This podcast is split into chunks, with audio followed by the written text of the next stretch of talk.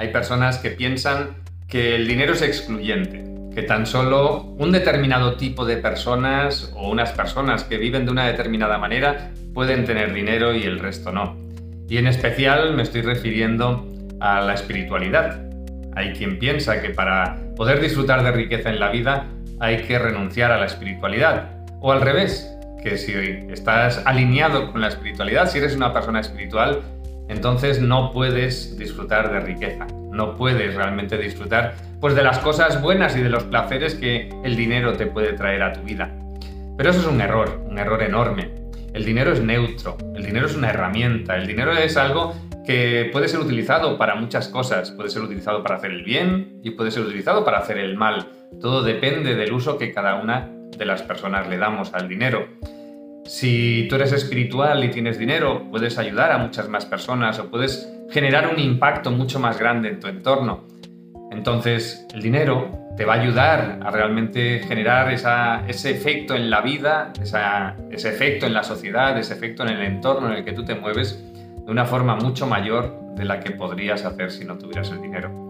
El dinero no es excluyente, no te quita de que realmente puedas seguir ese camino. Sí que es cierto que eh, pues hay filosofías que han renunciado a determinadas cosas para poder cultivar otras, ¿no?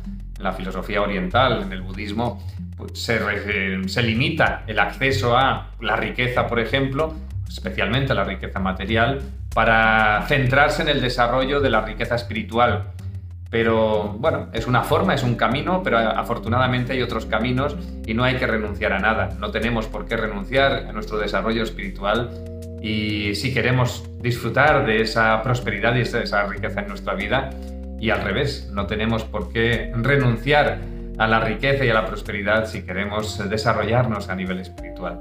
Yo te invito a que no renuncies a nada. Yo te invito a que elijas ambas cosas, ¿no? a que sigas ambos caminos, a que apuestes por ti a nivel de, de tu desarrollo espiritual y a que apuestes, apuestes también por ti a nivel de tu desarrollo en cuanto a la prosperidad y en cuanto a la riqueza.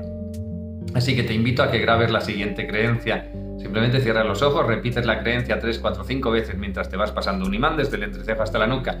La creencia es, puedo ser rico y también espiritual. Puedo ser rico y también espiritual.